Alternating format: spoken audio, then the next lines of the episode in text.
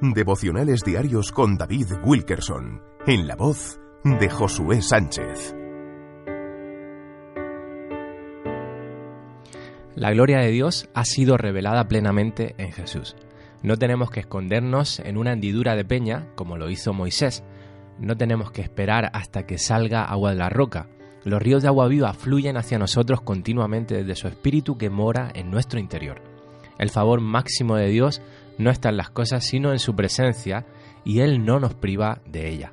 Dice en 2 Corintios 3:18, nosotros todos, mirando a cara descubierta como en un espejo la gloria del Señor, somos transformados de gloria en gloria en la misma imagen, como por el Espíritu del Señor. Los israelitas pudieron haber experimentado la gloria de Dios tal como Moisés lo hizo. El Señor quería acompañarlos hasta la tierra prometida, pero la amargura que ellos tenían lo impidió. Había sucedido antes, cuando no tenían agua en el desierto, el pueblo puso a prueba a Dios.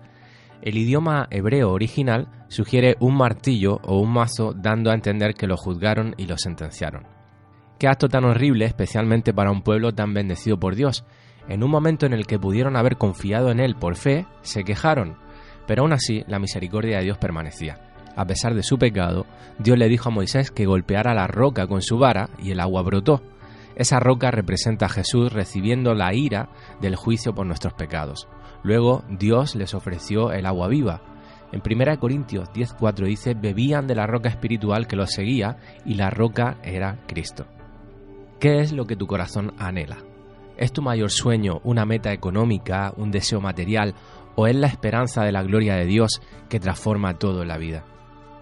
Él te ha bendecido abundantemente con su favor ilimitado. Sin embargo, hay más por conocer de nuestro gran Dios que solo bendiciones ternales. Él quiere que conozcas su gloriosa presencia en todos los aspectos de la vida. Devocionales diarios con David Wilkerson en la voz de Josué Sánchez.